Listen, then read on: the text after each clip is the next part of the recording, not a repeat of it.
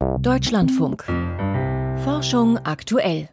Die Behandlung von Krebs hat mittlerweile große Fortschritte gemacht. Lebensbedrohlich ist vor allem die Bildung von Metastasen mittlerweile geworden. Das heißt, Krebszellen lösen sich vom Tumor und wandern durch den Körper, wo dann Tochtergeschwulste entstehen. 90 Prozent aller Todesfälle durch feste Tumore werden letztendlich durch Metastasen verursacht. Wie und warum sie gebildet werden, darüber weiß die Krebsforschung noch zu wenig. Eine Studie aus Heidelberg liefert nun aber eine heiße Spur. Mein Kollege Michael Lange ist bei mir im Studio. Er hat die Veröffentlichung gelesen. Michael, was ist es denn, was diese Metastasen so gefährlich macht, laut dieser Studie? Es ist eben nicht das Erbgut, es sind nicht die Gene, die ja im Moment schon sehr gut untersucht werden, auch im Rahmen einer Krebstherapie, sondern es ist die Epigenetik. Das heißt, das sind Faktoren, die die Aktivität der Gene bestimmen, die kontrollieren, welches Gen ist eingeschaltet oder welches Gen ist ausgeschaltet. Und wie passiert das in diesem Fall? Also wie nimmt die Epigenetik Einfluss auf die Krebszellen? Ja, die Epigenetik steuert auf, ob die Krebszellen auf bestimmte Faktoren reagieren oder ob sie nicht reagieren. Da muss man sich mal genauer anschauen, was man schon wusste. Aus einem Tumor lösen sich bestimmte Zellen, die schwimmen durch den Blutstrom und lassen sich dann irgendwo nieder.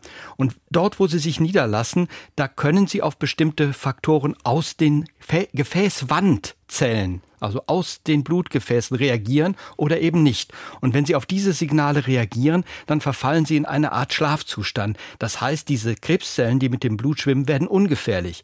Wenn sie aber nicht reagieren auf diese Signale und da ist eben die Epigenetik verantwortlich, dann äh, können sie sich weiter teilen und dann entstehen diese gefährlichen Metastasen. Und die Forschenden aus Heidelberg, die haben jetzt wirklich zeigen können, dass der epigenetische Status für die Gefährlichkeit der Metastasen verantwortlich ist. Der Begriff ist jetzt schon öfters gefallen. Was genau ist das, dieser epigenetische Status? Ja, wenn man sich die Gene anschaut, dann sitzen da bestimmte Markierungen drauf. Das sind so kleine Gruppen, chemische Methylgruppen werden die genannt. Und das sind Anhängsel, die die Gene ausschalten können. Im Prinzip kann eine einzelne Methylgruppe ein ganzes Gen ausschalten.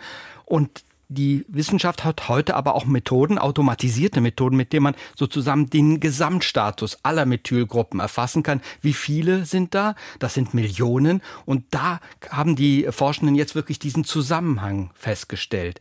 Viele Methylgruppen heißt, die Gene sind ausgeschaltet, reagieren nicht auf die Signalstoffe, also entstehen schlimme Metastasen.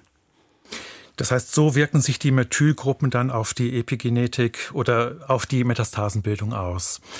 Von einer medizinischen klinischen Perspektive aus gesehen, sollte denn ein Tumor dann auch immer auf diesen epigenetischen Status hin untersucht werden?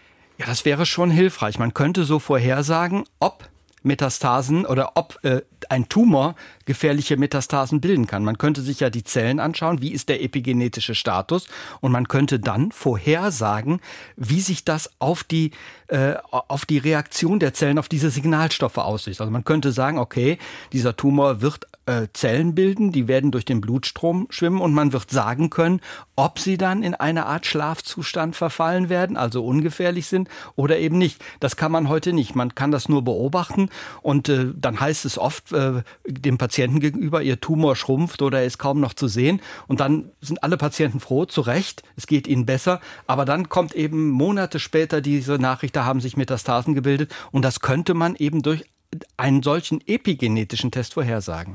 Aber den gibt es noch nicht. Das alles hm. hört sich noch nach Grundlagenforschung an.